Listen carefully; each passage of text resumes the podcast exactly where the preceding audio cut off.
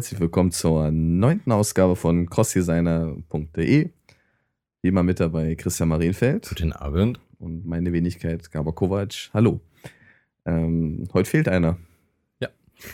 Der Felix. Richtig, wir machen heute mal äh, gerade Zahlen. Genau. zu zweit. Der Felix muss studieren. Mhm. Und da wollen wir ihm auch um Gottes Willen nicht abhalten von. Und deswegen haben wir uns heute mal ein ähm, ein eher ruhigeres Thema ausgesucht, was äh, eigentlich eine Menge Diskussionspotenzial beinhaltet und eigentlich auch eine Frage ist, die, also die mir selber von Seiten von Studenten, von Seiten von Kunden äh, immer wieder gestellt wird und äh, allerdings auch für unsere persönliche Arbeit auch immer wieder eine relativ große Rolle spielt. Worum soll es denn heute gehen, Christian?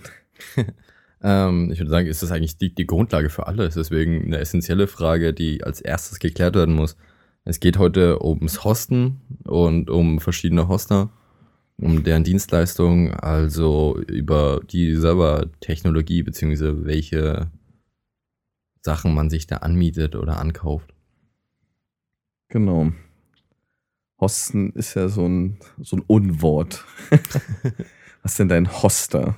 Letztendlich geht es ja da, also ich glaube vielen, äh, also gerade äh, wenn man da jetzt noch nicht so direkt in der Materie drin steckt, ist ja eigentlich viel Kunden eigentlich, oder eigentlich vielen, vielen Studenten und Kunden eigentlich so gar nicht klar, ähm, wie funktioniert das eigentlich mit diesen Internetseiten? Wo kommen die tatsächlich hin? Also gerade wenn ich so an meinen HTML-Grundkurs denke, so klasse, jetzt haben wir irgendwie HTML, JavaScript und äh, CSS und zwei gebracht und starren alle auf diesen Ordner auf einer lokalen Festplatte und dann kommt ja irgendwann der große Moment, so, jetzt äh, laden wir es tatsächlich hoch.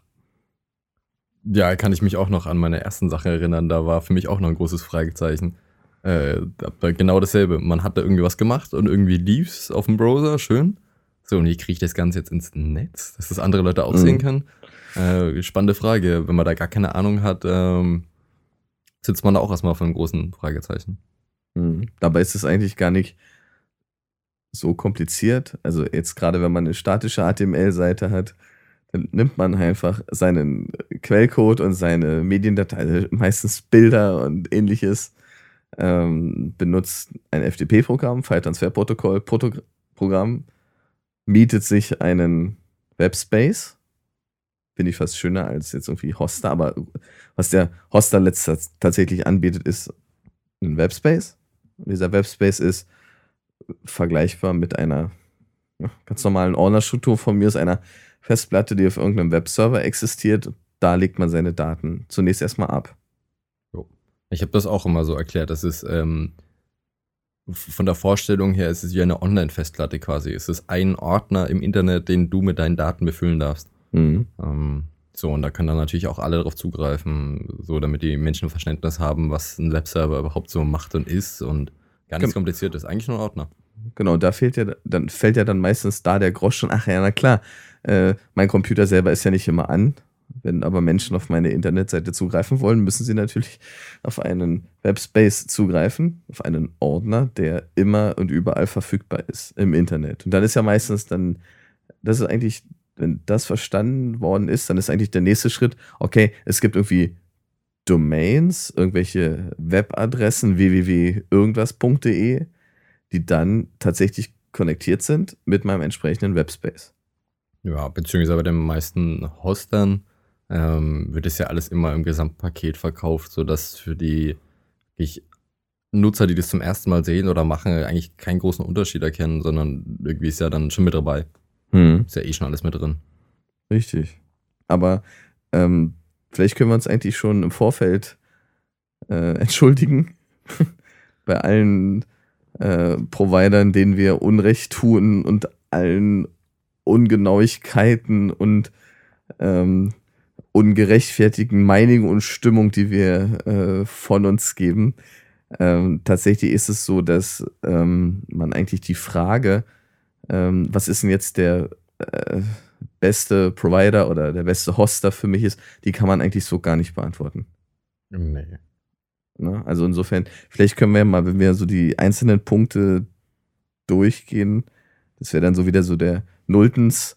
Ähm, wir versuchen das mal äh, für unterschiedlichste Anwendungszwecke etwas zu beleuchten und ignorieren aber vielleicht auch mal ähm, so das wirklich obere professionelle Level mit äh, eigener Glasfaseranbindung, eigenen DMS, eigenen Webserver, eigenen Datenbankservern.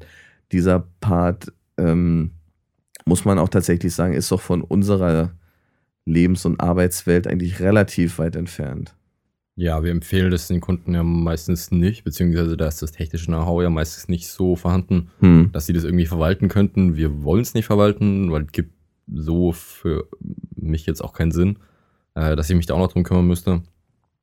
Nee, ist schon richtig. Ich glaube, wir sprechen da schon von Webspace, den man bei Hostern irgendwie in Deutschland oder weltweit anmieten kann und ähm, die, die sich ein bisschen um die Hardware kümmern.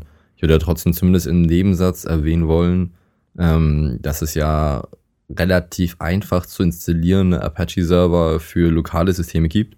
Mhm. So kleine fertige Pakete, ich denke da an XAMPP, ähm, dass man sich runterladen kann, installieren kann und dann hat man schon mal einen Webserver auf seinem eigenen Rechner zum Testen, Experimentieren oder wenn man irgendwie mal im Urlaub ist oder sowas, das ist schon ab und zu eine ganz schöne Lösung. Mhm. Aber jetzt nicht auf Dauer, allein schon, weil der Upload von den meisten Benutzern ähm, ja nicht so groß ist, um da einen Webserver betreiben zu können.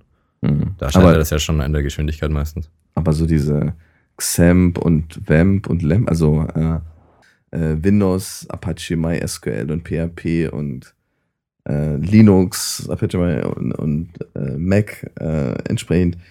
Bin, irgendwie äh, war ich da nie Freund von, stirbt das nicht langsam aus? Nö. Also sieht man immer wieder und immer noch. Und ähm, also wenn man so durch vorn durchguckt, wenn dann Menschen Probleme beschreiben, ähm, steht am meisten noch dabei, ja, wo machst du das, wo entwickelst du, auf welchem Server? Und dann kommen genau solche Antworten. Mhm. Äh, lokal noch am Ausprobieren, ähm, so das, Jugend forscht auf dem eigenen Rechner. Aber es war, ähm, für mich war das immer so ein Aspekt, ja, ich will ausprobieren und habe jetzt keine Lust, Providing-Kosten zu haben in einem Monat aber irgendwann war das Zeug dann so billig anzumieten, dass es dann irgendwann, dann, dann hat man es halt online und arbeitet von irgendwo und wann sitzt man schon mal, also und auch so diese Verfügbarkeit, wir hatten letztes Mal die Diskussion, ne? Verfügbarkeit von Internet ist ja dann mhm. auch irgendwann, selbst im Zug mittlerweile dann auch egal, ne? Also. Es ist völlig richtig, ich sag, wenn man da auf einem halbwegs professionellen, professionellen Level arbeitet, ähm, ist es ja sinnvoll und die kleinsten Pakete, irgendwie, denkt jetzt an 5 Euro im Monat, also. Ja, genau. Ähm, das ist ja irgendwie auch quasi geschenkt. Ähm, 50 Cent im Monat gibt's ja auch. Ja. Okay, keine Ahnung. nee, aber also, selbst das sind halt Kleinstbeträge, aber wo ich angefangen habe, war ich noch so jung, dass ich da nicht mal nicht hätte so einen Vertrag unterschreiben dürfen. Ja, ähm, stimmt. Das ist nochmal ja. ein Aspekt. Aber okay. Aber genau, das ist eigentlich nicht so das Sinnvollste. Man, wir bleiben da schon ganz bei klassischen Webspace, bei Hostern. Genau. Und tatsächlich ist es so, dass wir schon beide zusammen wahrscheinlich eine Handvoll oder mehrere Hände voll verschiedener Provider äh, bearbeitet haben, bearbeiten mussten, mussten und, und schon und mussten und natürlich auch schon tatsächlich Unterschiede merken. Ich glaube, das ist für den für den normalen ähm, für, für jemand, der äh, einfach immer schnell einen Webspace braucht, äh, eigentlich gar nicht so richtig zu durchdringen, was ist sinnvoll und welche Werte sind eigentlich wirklich wichtig, weil wenn man die Provider äh, mal alle vergleicht, wenn man mal, keine Ahnung, die großen nimmt, weiß ich nicht, Strato 1 und 1, Domain Factory, wie sie alle heißen, es steht ja bei allen das Gleiche und auch der Preis ist dann irgendwann noch witzlos, ne? Bei einem Euro im Monat oder bei drei Euro im Monat ist dann auch egal, so ein bisschen, wo sind da genau die Unterschiede, die es aber gibt. Mhm. Mhm. Okay. Ähm, beworben wird ja eigentlich immer so, wie du schon sagtest, so diese Verbindung, ja, ihre Domain zusammen mit einem Webspace. Weil die meisten, sag ich ja mal, streben die Domain an, die wollen, die denken ja nicht. Also so relativ amateurhaft gedacht, äh, geht es ja darum, ich möchte jetzt eine Domain haben und hinter Domain verbirgt sich ja. dann ja meine Internetseite. Äh, dass die Domain ja eigentlich ja nur ein Alias dafür ist, äh, für irgendeine Server-IP ist da ja nicht so in den Köpfen. Mhm. Ist auch ganz klar, deswegen die meisten suchen dann eine Domain und da hinten dran brauchen sie halt auch irgendwas. Ähm, wenn wir ja meistens andersrum hergehen und erstmal schauen, was der Server kann, was wir brauchen und dann ist ja auch immer schwer zu sagen, bei Projektstart, gerade wenn man nicht wirklich weiß, wo es hingeht, was brauche ich eigentlich wirklich alles? Also man merkt ja zwischenzeitlich erst so, okay, die Library fehlt mir und dieses Paket und jenes muss ich noch erweitern. Also Stichwort Skalierbarkeit, wo wir dann Genau. wahrscheinlich am Ende zukommen. Aber grundsätzlich diese Domains, äh, tatsächlich ist es ja wirklich so, dass, also so der Klassiker, den irgendwie alle machen, obwohl ich es gar nicht so fantastisch finde, ist so äh, United Domains. Da kriege ich irgendwie die Domain, die sichere ich mir für ein paar Cent äh, im Monat und park die dort. Und tatsächlich ähm, hat man ja da zunächst erstmal die Möglichkeit, sehr günstig Domains äh, zu sichern, genau wie bei Strato 1 und 1 kriegt man ja mal in den kleinen Paketen 2, 3, 5, 10 Domains mit inklusive. Also man hat meistens eine Hauptdomain und es führt dann natürlich gerade bei vielen Kunden von uns, hey, klasse, Herr Kovac, wir haben schon mal 20 Domains gesichert. Super, ne? Das ist dann Mhm. Suchmaschinenoptimierung nochmal ein anderer Aspekt, der da eigentlich nicht so viel bringt, aber zumindestens äh, ist das immer so ein Aspekt. Damit fängt es eigentlich meistens an. Wie viele Domains gibt es?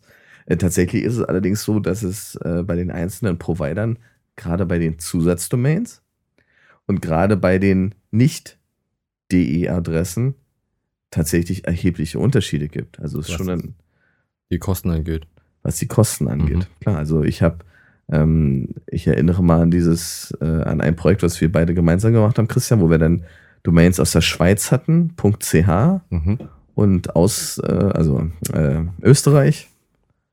Ähm, die sind richtig, die, die waren teuer ohne Ende, ne? Also da hast du dann pro Jahr dann für eine so eine Domain einfach mal 100 Euro einfach zusätzlich abgedrückt, weil gerade wenn es halt nicht DE-Adressen sind, kann es schon mal gerade bei exklusiven Sachen ähm, ziemlich ins Geld gehen.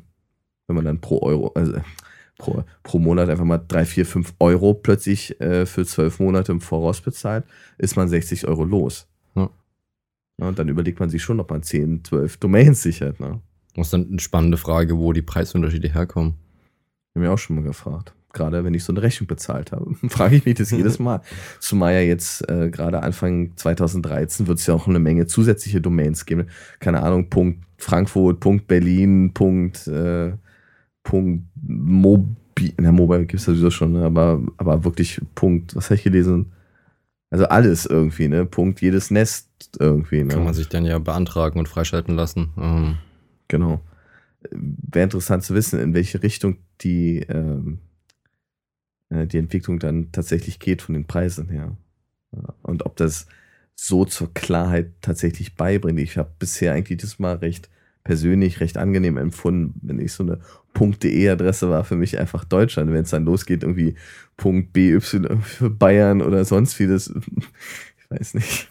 Aber ist vielleicht auch Gewöhnungssache. Okay, aber äh, Domains sind meistens immer mit dabei. Man sollte einfach darauf achten, wie die Preisstruktur ist, gerade wenn man äh, internationale Domains, also, also Top-Level-Domains haben möchte. ja, empfiehlst du irgendwie die Domain auszulagern mit dem Webspace oder ähm, siehst du da eher Probleme?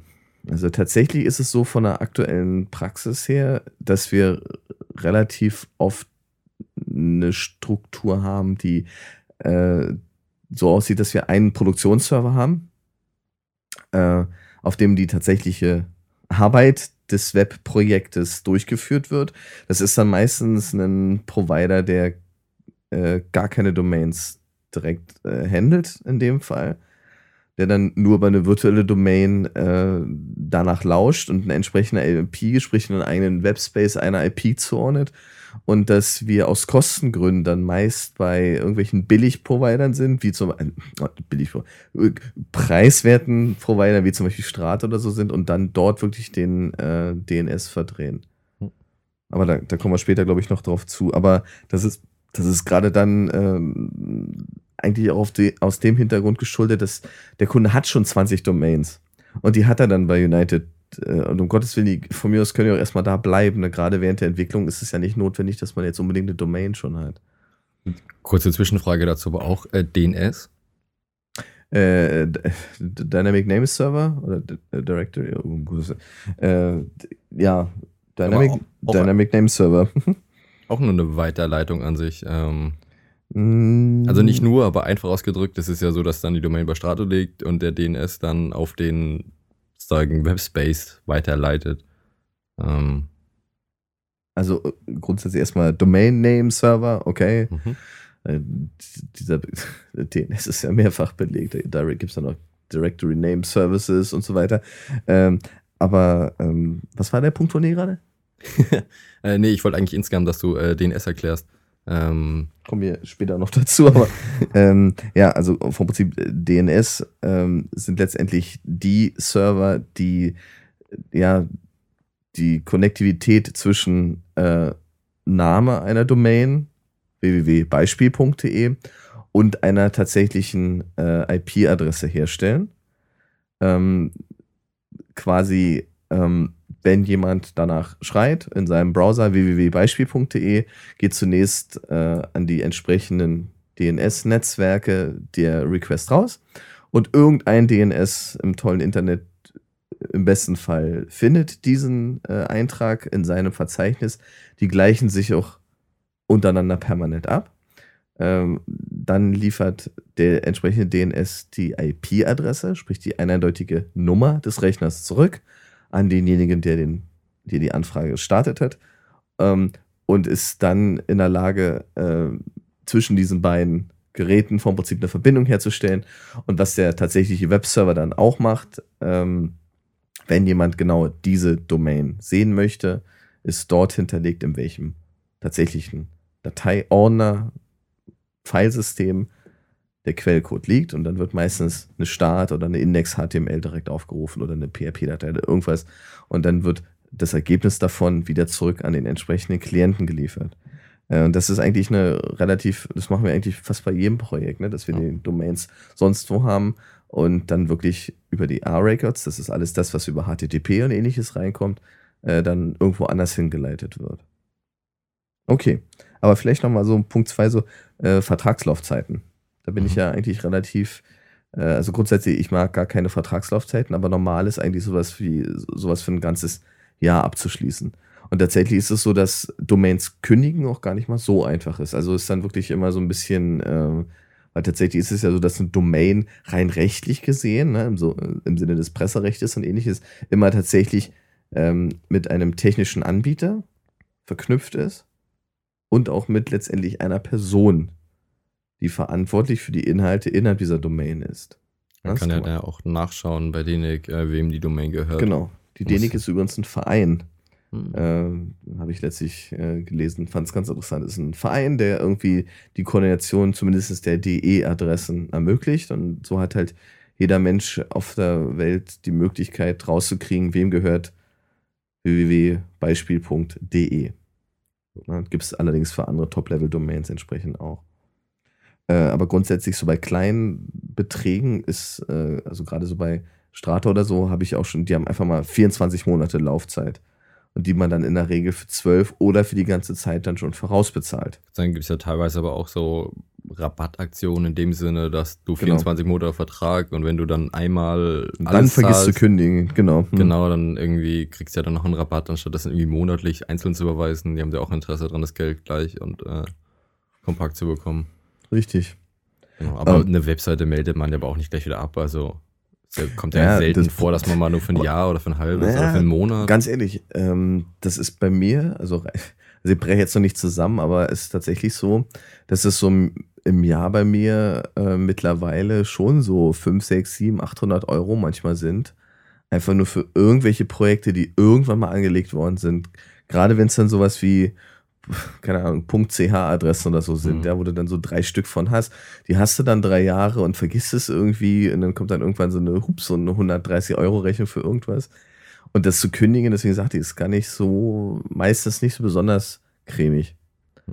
Ne? Also es ist nicht so, ich will sie nicht mehr haben, sondern es hat immer Vertragsaspekte, dann DE-Adresse, wer ist verantwortlich und noch viel schlimmer sind dann so KK-Anträge, ne? Also, äh, Connect, also Konnektierungskoordinationsanträge, wem gehört welche Domain und das ist ja alles ein riesen Albtraum. Da können wir auch mal drüber reden, äh, wie man sowas sinnvollerweise macht. Aber Fakt ist, wenn man so eine Domain hat und man hat so einen Hosting-Vertrag, hat man meistens einen Webspace Ja. Da kommt ja immer so die Frage, hm, wie viel Webspace brauchen wir denn?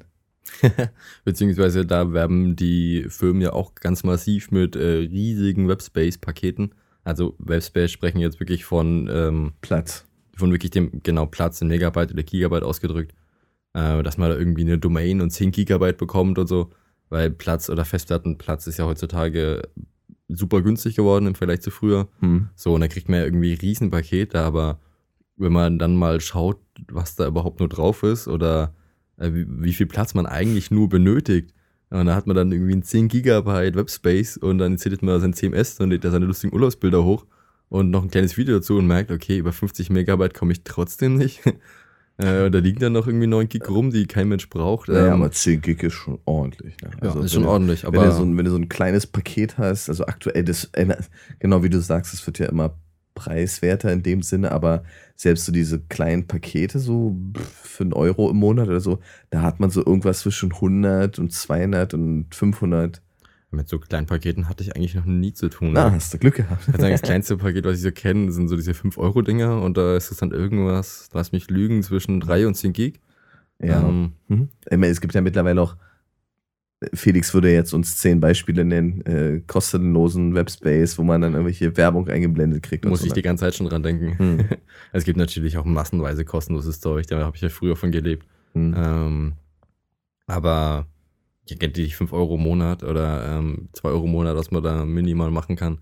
Es tut ja eigentlich nicht wirklich weh. Genau. Es ist ja nicht mal ein Döner, also oh Gott. Äh, aber die Frage ist trotzdem, ähm, wie viel braucht man denn? Ähm, hängt vom Projekt drauf an. Mhm. Ich würde bei fast allen Punkten, die wir auf der Liste stehen haben, sagen, hängt immer vom Projekt ab. Also ähm, äh, nehmen wir mal, äh, das ist, da hast du, das hast du ja schon erwähnt, eine ganz kleine Website. Hallo, äh, Familienwebsite Müller mit drei Bildern und dem Hund und ihr könnt uns alle mal eine E-Mail über unser äh, Mini-Kontaktformular schreiben. Du sprichst jetzt von statischen Seite. Ich rede von einer rein statischen Seite. Da hat man dann wirklich, selbst wenn die Bilder groß sind oder so, redet man dann irgendwie von drei, vier Megabyte oder so, die alles zusammen hat. Weil Quellcode ist winzig, okay, und Bildmaterial kann man sich ja selber überlegen. Ne? Wenn man jetzt äh, 10 Gigabyte Webspace hast, was schon ordentlich ist, ne, was dann schon ein bisschen mehr kostet. Man kann es ja relativ selbst vergleichen mit seiner tatsächlichen Festplatte. Ne? Was hat man heute in seinem normalen Rechner drin? Naja, okay, da habe ich eine, keine Ahnung, bei einem Laptop eine 128 Gigabyte Festplatte, vielleicht jetzt 206, vielleicht, vielleicht ein Terabyte drin. Ne? Dann, dann wird einem aber schon klar, dass Webspace ähm, endlich ist. Ne? Ich bin da immer bei einer statischen Seite. Hm. Äh, würde ich das mit dem Bild vergleichen. Der komplette ja. Quellcode, den man da schreibt, ist auf jeden Fall kleiner als äh, jedes Urlaubsbild, was man macht.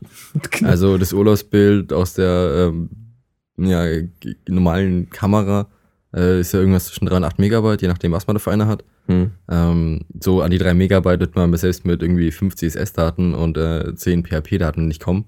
Hm. Ähm, so da ist jedes Bild eigentlich schon größer.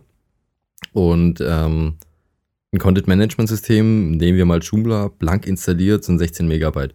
Mhm. Also selbst so ein komplexes System und dann lass die Datenbank noch halb ja, überlaufen, dann bist du dann noch bei CMS 10 Megabyte. So 30, 50, genau. Genau, aber da kommst du auch mit großen CMS, mit einer halbvollen Datenbank an die 50 Megabyte ungefähr. Mhm. Äh, jetzt ohne Bilder und ohne Videos natürlich. Die kommen dann wieder drauf. Aber selbst das sprechen wir immer noch von unter 100 Megabyte.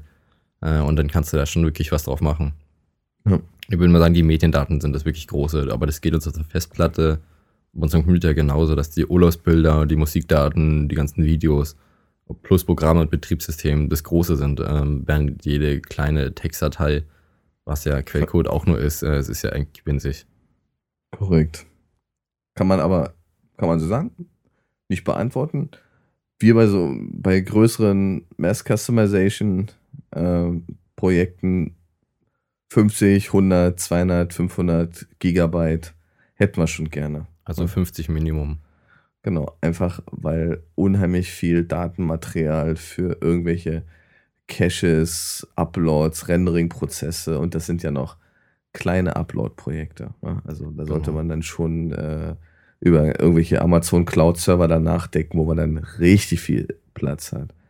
Ja, vor allen Dingen, wo auch eine gewisse Skalierbarkeit da ist. Hui, unser Webspace ist voll, äh, kriegst für einen fairen Preis verzehnfacht.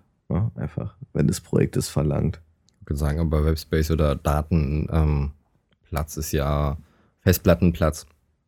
Ähm, kostet ja heute nicht mehr so viel. Geht. Ähm, genau. Obwohl, ich habe mir, wir haben, jetzt seit, wir haben jetzt seit kurzem so einen, so Amazon Cloud-Zugang. Das ist schon Geld, ne? Also ist jetzt nicht so, dass man denkt so. Ich muss da immer nur an früher denken, äh, wo dann irgendwie eine 200 Megabyte Festplatte noch richtig Geld nur richtig Geld gekostet hat und inzwischen oder zwischenzeitlich dann eine externe Festplatte mit 500 Gigabyte irgendwie 200 Euro gekostet hat und irgendwie ein halbes Jahr später oder ein Jahr später hast du die dann 50 Euro im Aldi hinhergeworfen bekommen.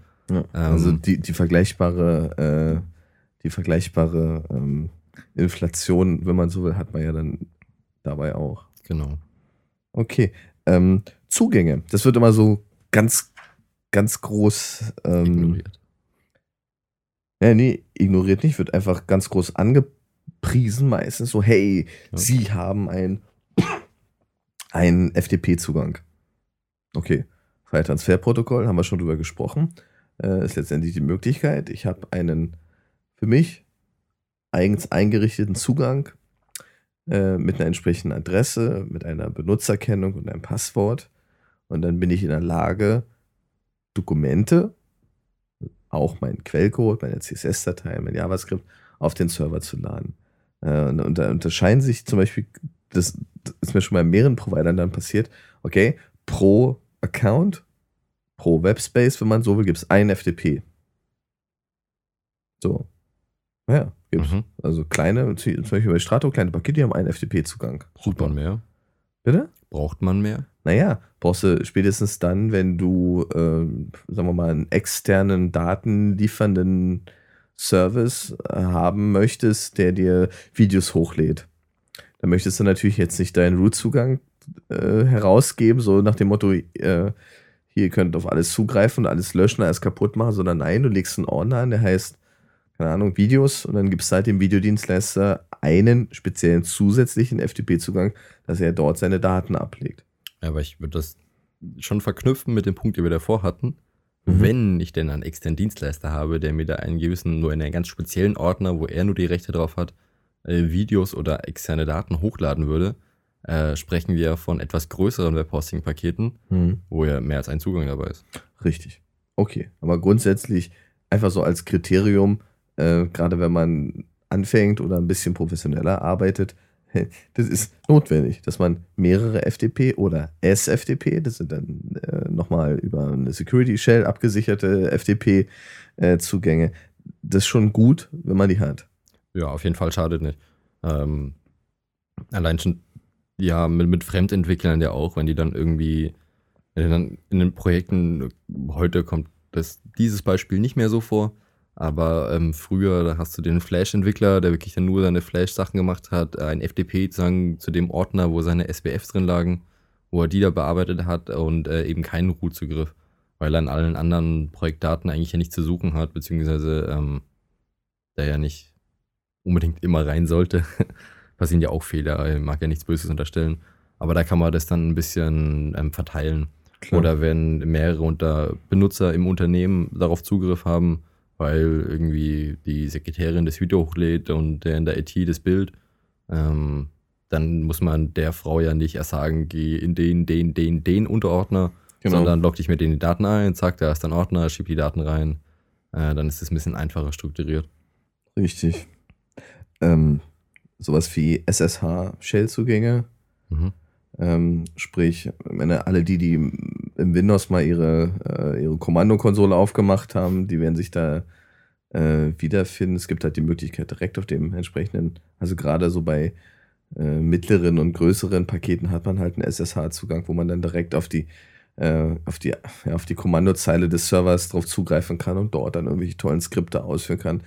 Äh, das kann praktisch äh, sein, gerade wenn man so direkte Serveroperationen machen kann. Jetzt mal das simpelste Beispiel, ich will da irgendeine ZIP-Datei oder so direkt auf dem Server auspacken und nicht erst bei mir lokal und dann 8000 Dateien hochladen, sondern ich möchte eine einzige Datei hochschieben und die dann dort lokal ausführen oder irgendwelche zusätzliche Pakete installieren, nicht wahr? Das macht man in der Regel natürlich dann mit SSH. Genau. Ähm, was wir vielleicht noch vergessen haben, so, so, so eine tollen Sachen wie ähm, Web-FTP-Zugänge, die werden ja immer beliebter und tatsächlich ist es so, dass sie bei unseren Kunden gerade die, die, ähm, sagen wir mal, in größeren ähm, Firmenstrukturen eingebunden sind, denen ist es zum Beispiel gar nicht erlaubt, mit einem FTP-Programm über einen Port 21 aus ihrem Netzwerk irgendwie rauszufunken.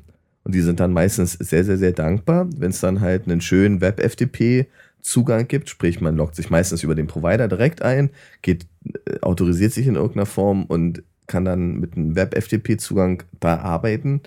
Ähm, und da gibt es sogar eine ganz tolle Lösung, dass man dann wirklich dort ZIP-Dateien erstellt, auspackt, hin und her schiebt, was meistens sogar wesentlich komfortabler ist und schneller geht, als wenn man mit irgendwelchen komischen äh, FTP-Tools da rumwerkelt. Also das ist eigentlich ganz, ganz spannend. Hättest du den Punkt davor noch was sagen wollen? mit diesem SSH, mhm. ähm, dass man da direkt auf die Konsole zugreifen will, mit einem kleinen Nebensatz zum Ausholen, dass die meisten Webserver auf Linux basieren als Betriebssystem. Oh ja. Hm? Genau, und dass das da ja eigentlich äh, der direkte Zugang eben ins Terminal ist. Ähm, und die ähnliche bis dieselben Befehle zum Installieren von Paketen eben ähm, oder Fremdsoftware, die man dazu installieren will. Ähm, wenn jetzt mal Menschen, die Linux haben, zuhören, äh, die werden das erkennen, da installiert man ja Programme Gibt's meistens. Wird es bestimmt auch geben. Hoffentlich. Ähm, da installiert man die Programme ja auch meistens für die Konsole. Hm. Ist schneller, einfacher, da zieht er sich direkt aus dem Web, installiert die gleich mit, packt die aus und ist alles fertig. Ähm, so, und das hat man bei größeren Projekten, wo man dann spezielle Anforderungen hat, äh, ja öfters, dass da gewisse Zusatzlibraries installiert werden müssen. Und da kommt man um so eine Lösung dann auch meistens nicht drum herum. Mhm. Ähm, beziehungsweise es gibt ja auch ein paar Libraries, wo man wirklich den Konsolenbefehl auch im PHP dann benötigt, äh, sodass man dann Zugang braucht. Ja. Aber das mit WebFTP völlig richtig. Äh, ist eine, immer eine schöne Sache, wenn man da keinen Zugang raus hat. Da würde ich aber in dem Zuge auch WebDAV erwähnen. Genau, wollte gerade sagen. Was ist denn das? Ach, Mist, hätte ich die Frage bloßgestellt. ähm, WebDAV ist, ähm, ich kann es nicht genau sagen, aber auch ein Protokoll, mit dem man sich auf den Server verbindet, das genau, aber über den Port 80 geht. Genau, macht eigentlich gefühlt genau das gleiche wie FTP, bloß dass es in den meisten Fällen über Port 80 geht.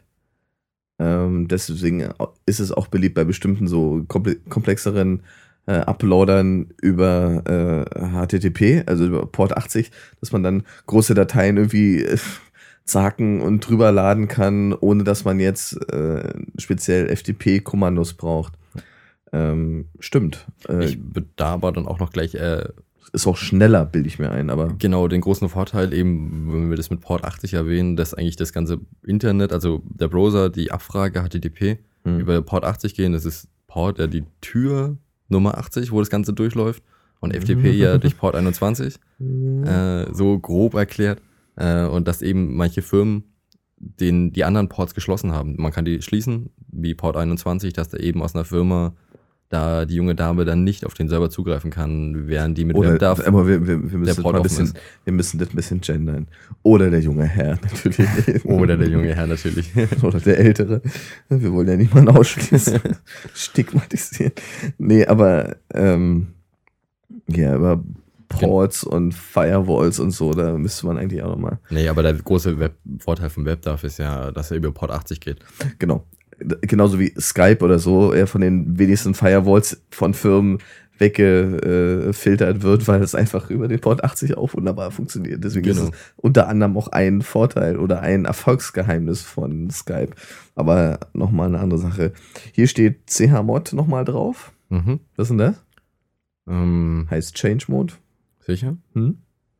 Ich glaube, wir, hatten, wir haben schon mal drüber geredet und wir haben nachgeschaut und ich glaube, ja, wir lagen damals falsch. Okay, na, erzähl äh, doch mal, ich, ich krieg raus, was es ist und du sagst mal. Ähm, CH-Mod ist eine Zahlenkombination, die die Rechte, die, die öffnen, Schreib- und Leserechte Rechte einer einzelnen Datei festlegen. Ähm, okay. Für öffentlichen Zugang, ähm, managen Zugang oder eben Besitzer kann man da jeweils, wie gesagt, für Lesen, Schreiben und Öffnen? Nee. Okay. Ja, ist nicht immer. Also erstmal grundsätzlich Change Mode ist richtig. Okay. äh, und ist einfach äh, klassisches Unix-Dateirechte-System. Mhm. Äh, führt jetzt vielleicht auch zu weit, äh, das in aller Tiefe zu besprechen, aber äh, wir stellen uns vor immer eine PHP-Datei, die serverseitig ausgeführt wird. Und die hat grundsätzlich erstmal die Möglichkeit, gelesen zu werden. Dann hat sie die Möglichkeit zu schreiben Mhm. und dann hat sie noch das Execution-Recht. Sie, sie kann, sie Ah, kann ist das ausführen. Und Genau. das gibt es dann jeweils äh, für den entsprechenden Besitzer, äh, für eine entsprechende Gruppe auf dem, äh, auf dem Server oder für eine globale Gruppe. Genau. Es ist so eine Tabelle 3x3. Genau. Und die werden halt mit lustigen Zahlen äh, äh, versehen. Zum Beispiel 777 heißt, jeder darf alles, also sowohl lesen wie auch schreiben wie auch ausführen. Äh, braucht man dann bei, äh, spätestens wenn man dann PHP macht, wird es nämlich lustig, wenn man das vergisst. Und ja, warum schreibt die Datei denn jetzt mein Bild nicht hin? Oder warum legt sie denn nicht den entsprechenden Ordner an? Das hat eigentlich damit was zu tun. Und warum es hier eigentlich unter dem Bereich äh, Zugänge äh, steht, ist einfach, mir ist es schon bei einigen Provider passiert, ich durfte zum Beispiel PHP-Dateien keine 777-Rechte geben, sondern ich musste irgendwie 655 oder sowas rausschreiben, dass das ein niedriges Recht ist. Und dann liefen die ganzen PHP-Dateien nicht mehr. Also ist alles äh, sehr, sehr lustig. Äh, wenn man sowas nicht weiß, dann äh, kann es schon mal passieren, dass man an eine Stelle kommt. Gerade beim Installieren von äh, Content-Management-Systemen ist das so ein Klassiker. Äh, ich spiele das rauf, ich packe das aus ich, es, und es geht irgendwas nicht. Meistens ist es dann so, dass man beim Hochladen schon gar nicht die entsprechenden Rechte gesetzt hat für Dateien, die es tatsächlich brauchen. Aus dem Grund vielleicht nochmal einen Rückschritt auf, oder einen Rückschritt, einen Rückgriff auf, einen Rückschritt, äh, einen Rückgriff auf äh, Cross-Designer Episode 2, glaube ich, wo wir mal unter anderem auch das schöne Programm Transmit von Panic.com erwähnt haben. Da hat man nämlich den Vorteil gleich beim Hochladen automatisch die entsprechenden Change Mods zu setzen, sodass man sich einfach vorher informieren kann, hey, was ist denn sinnvoll bei dem und jenem Content-Management-System? Und da sind alle Dateien, die ich hochlade, schon genau so, wie ich es möchte und alle Ordner vor allen Dingen auch. Ja. Ich finde find ich gut. In dem Moment, wo du das meintest mit äh, Hochladen und Rechte setzen, kam mir auch sofort Transmit wieder in den Sinn. äh, dass das ja im Vorfeld alles Also, definiert werden Wir kann. müssen uns mal sponsern lassen von denen, aber okay, super. Kommen wir mal zum nächsten Punkt, ähm, Traffic. der, der früher tatsächlich ein Problem war, Ja. ähm, der heute ganz unterschwellig immer noch ein Problem ist, aber äh, der Punkt Traffic, Mhm. Das ist ja meistens verwirrend. Ich habe doch, ich hab doch einen riesen Webspace, warum brauche ich jetzt noch Traffic? Ne, das ist ja so der, der Klassiker. Also grundsätzlich, der Webspace ist einfach der Platz, den man dort auf dieser online verfügbaren Festplatte hat, wenn man so will. Der Traffic ist tatsächlich das, was über die Leitung des Providers an beliebige Personen aus- oder angeliefert wird. In beide Richtungen. Das heißt, jemand ruft meine Website ab, entsteht Traffic. Jemand lädt ein Bild in meine, was weiß ich, Fotogalerie hoch, habe ich einen Upload. Auch Traffic. Auch Traffic. Genau. Das heißt, äh, alles das, was bei dem Provider über die Leitung geht, war früher tatsächlich zu bezahlen. Ich kann mich auch noch, das wäre auch mal ein Satz gewesen zum Einstieg zu Traffic, äh, dass das früher immer relativ stark limitiert wurde. Und wenn man da die Traffic überschritten hat, kann man natürlich wunderbar überschreiten, immer noch, äh, wurde dann extrem teuer. Hm, Aber die Zeit sind Gott sei Dank vorbei. Weil wenn man so die ganzen größeren Provider sich anguckt, ähm, kein Problem, oder? Es Steht grundsätzlich überall Unlimited Traffic mit einer ganz kleinen Eins hochgestellt, runterscrollen, klein gedrucktes. Meistens ist es so, dass da äh, in letzter Zeit so eine schwammige Formulierung drin steht. Ja, natürlich ähm, unbegrenzter Traffic, sowohl eingehend wie auch ausgehend, aber wir äh, schränken das ein bisschen ein. Zum Beispiel, äh, wir finden es blöd, wenn Sie äh, im großen Stil podcasten zum Beispiel. äh, und Sie eine Hörerschaft von 100.000 Fans haben, die jeden Tag Hunderttausende von Gigabytes herunterladen. Äh, oder bei ähm, sehr äh, rechenintensiven Prozessen wie zum Beispiel Advertising Server, wo wahnsinnig viele kleine Elemente ausgeliefert werden, Millionen von kleinen Werbebannern, die alle wiederum eine Rückmeldung geben, dass sie jetzt angeklickt und ausgeliefert und gesehen wurden und so weiter, äh, stresst natürlich den Server extrem und die meisten Provider machen es so, dass sie sich A erlauben, im Ernstfall, die das entweder in Rechnung zu stellen, B, dich einfach abzuschalten oder C, deine Geschwindigkeit zu drosseln. Mhm. Ich kann deren Gedankengang dahinter aber auch leicht verstehen. Klar. Ähm, weil, wenn man jetzt ja, ganz böse gleich denkt, äh, man hat da ein Webspace mit irgendwie 10 Gigabyte oder 50 Gigabyte äh, und unlimited, unlimited Traffic, kann ich das ja wunderbar als äh, Datenspeicher missbrauchen. Genau. So und schieb da einfach permanent alles hoch und verteile es, lass es runterladen, zieh's wieder runter, lad was Neues hoch und so weiter. Äh, wir haben ja da die Zeit, das alles nachts laufen zu lassen. Dementsprechend könnte man das ja wirklich dann in dem Sinne missbrauchen, ähm, um da irgendwelche Software illegal zu scheren oder sonstige Sachen. Ja, oder grundsätzlich, ne? Einfach, weil dieses, keine Ahnung, eins und eins der Strato sind ja im Vergleich sehr günstig, ne? Und die haben natürlich auch Kosten gegen, wenn man so will, ihren Providern, die müssen ja auch ihre Leitungskosten irgendwie äh, im Griff behalten und deswegen gibt es diese kleinen Klauseln. Mir ist es allerdings noch nie passiert, dass ich wirklich rausgeflogen bin aus einem Paket. Was mir schon passiert ist, dass die Geschwindigkeit gedrosselt wurde, was ungefähr genauso. Das ist so wie vergleichbar, wenn man, keine Ahnung, bei O2 oder so ist und dann am Ende des Monats hat man seine 300 Megabyte äh, Five-Karte abgesurft und dann wird man runtergedrosselt auf wie viel? 64 Kilobits oder was? 72, irgendwie sowas. Genau, ja. was dann quasi äh, verhindert. Was bei einer Website, die zum Beispiel einem kommerziellen Zweck äh, dient, wie zum Beispiel einem Shop-Prozess, also ich habe eine Website beim Shop, äh, kann es tödlich sein, wenn plötzlich einfach äh, die Geschwindigkeit, also die Reaktion des Servers einfach total sinkt. Insofern ähm, sollte man da schon davon ausgehen, dass wenn man da etwas Größeres erwartet, sollte es dann wirklich nicht der aller, allerbilligste Tarif sein. Ja, den Traffic sollte man auf jeden Fall im Kopf behalten, wenn man genau. äh, an der Webspace denkt, also wie viel Platz man braucht äh, und man sich grob berechnet, wie viele Besucher man haben möchte äh, und auf wie viele Seiten die ungefähr sind, kann man ja grob kalkulieren, wie viel Traffic da zustande kommt. Korrekt. Und da sollte man da auf jeden Fall Blick halten. Da bringt dann das größte Webspace-Paket nichts, wenn der Traffic irgendwie nur 2 Gigabyte ist. Hm. Ähm, aber da irgendwie 10.000 Leute drauf rumsurfen, das muss man schon ein bisschen im Auge behalten. Richtig. Okay. Der nächste Punkt, habe ich festgestellt, äh, gibt's, es gibt große Unterschiede, ähm, gerade im Bereich des DNS-Setups. Was ein DNS ist, haben wir schon besprochen. Genau. Ja, also das ist quasi äh, der Server, der die Verbindung zwischen Domain und dem tatsächlichen Server herstellt. Ähm, da gibt es wirklich äh, massive Unterschiede in den einzelnen Providern, mit denen ich so arbeite. Ähm, man braucht es spätestens dann, wenn man eine, ja, eine Domain von Server A äh, weiterleiten möchte auf den tatsächlichen Produktionsserver. Wir haben ja meistens bei einer Entwicklung mehrere Stages, die wir entwickeln, zwei oder drei äh, parallele Systeme, die, äh, also das eine ist live, das zweite ist ein Backup und im besten Fall wird im dritten entwickelt und dann wird halt automatisch entsprechend die, die Domain dahin gelenkt, wo man es gerade braucht. Auch für Sonderaktionen oder sowas, ne? wenn man irgendwie die Website mal massiv ändert für einen kurzen Zeitraum, dann ist es sowas auch sinnvoll.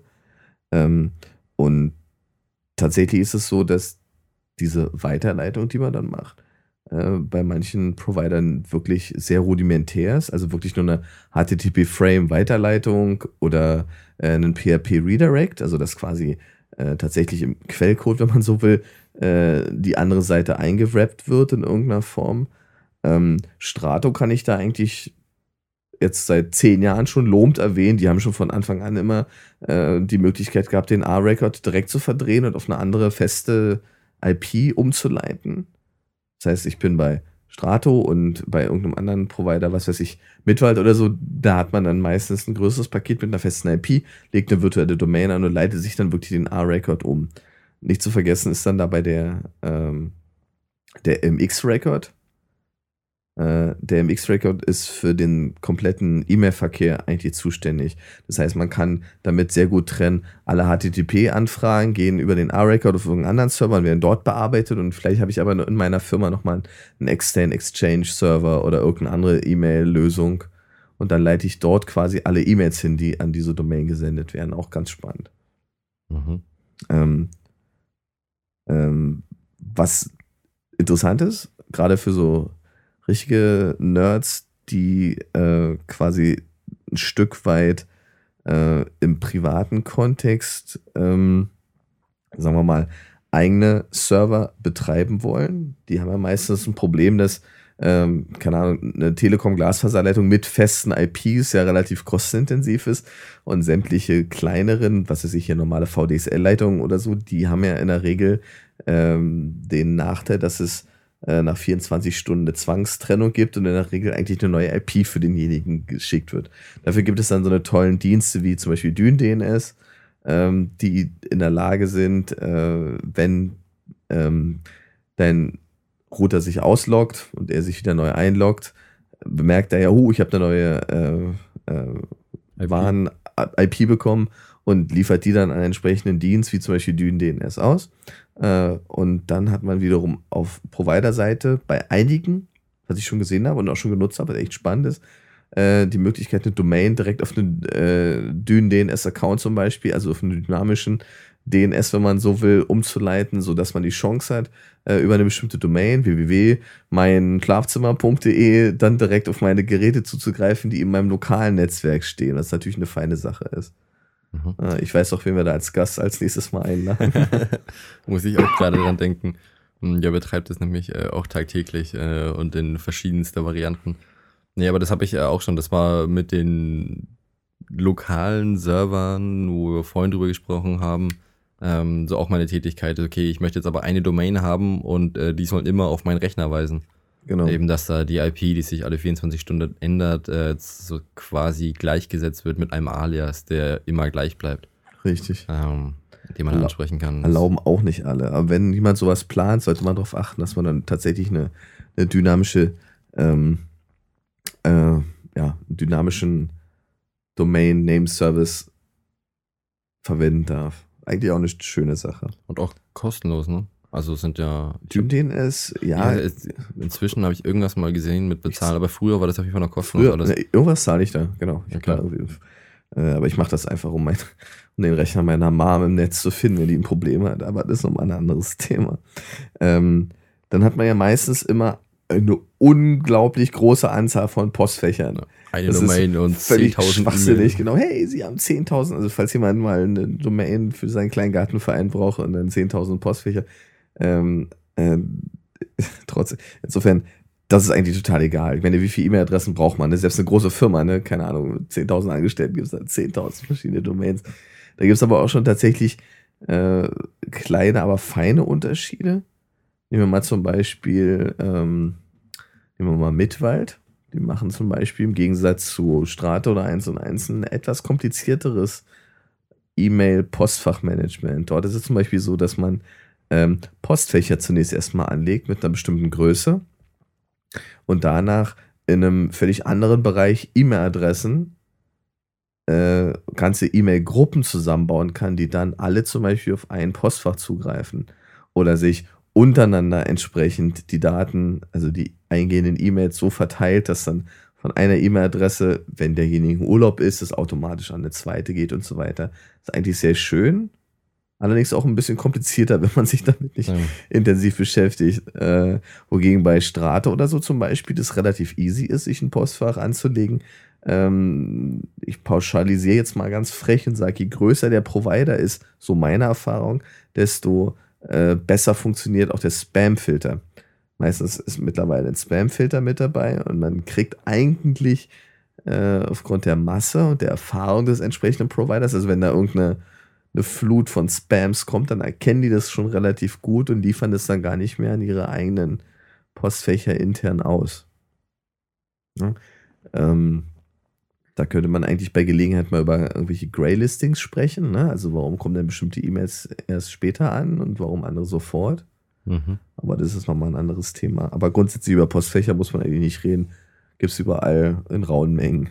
Ja, kann man sich nicht beschweren. Genau. Äh, es gibt allerdings ein paar gerade so Unterschiede bei der Größe, ne?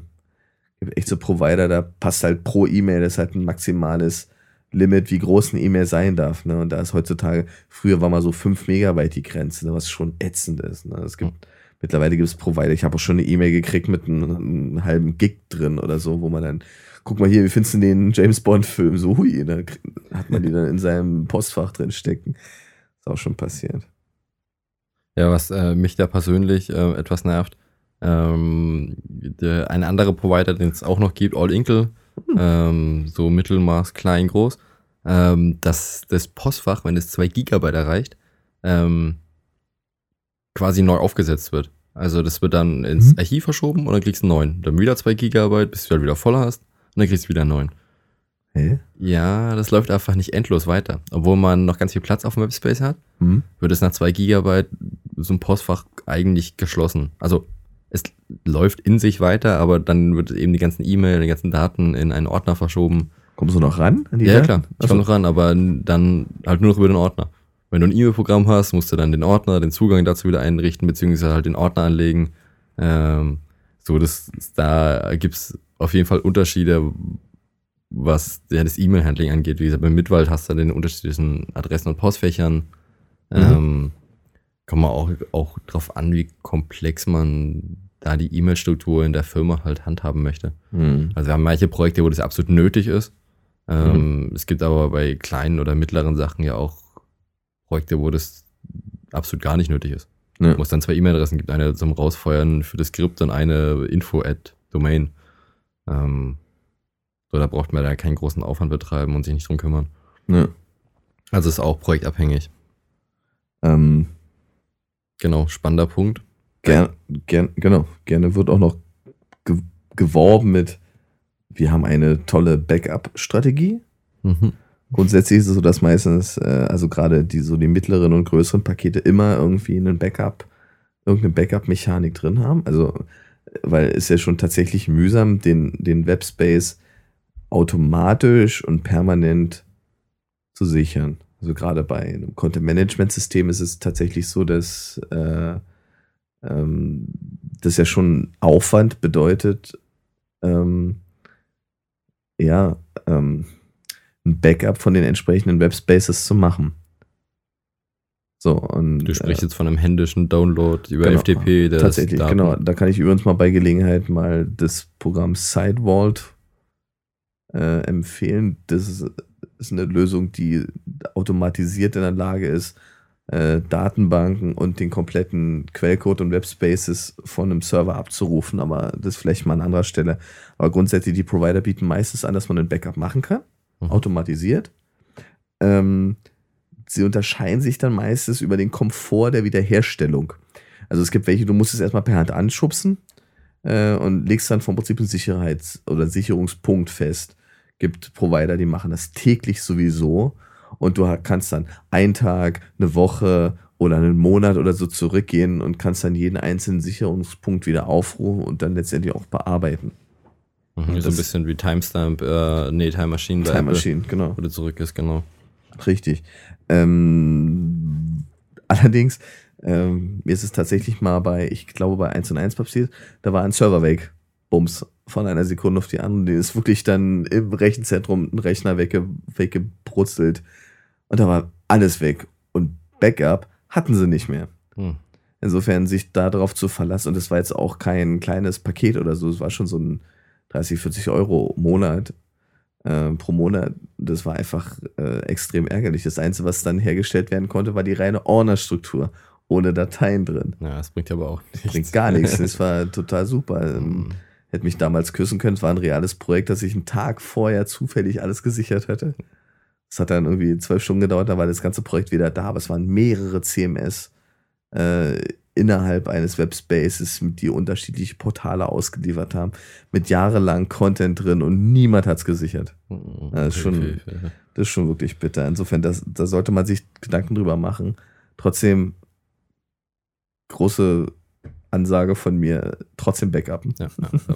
Sehe ich genauso. Ich habe das äh, im, im Live-Entwicklungs- ähm also wenn wir halt da noch wirklich eine Projekte entwickeln, immer wenn ein größerer Schritt fertig ist oder ich das Gefühl habe, so wir gehen in ein Meeting rein, da wurde was gemacht und es hat sich richtig was getan, ja. äh, schubse ich dann einen händischen Backup ab und lasse es einmal auf dem Server noch immer als ZIP liegen, ziehe es mir aber auch auf die Platte und haue es dann nochmal auf eine externe.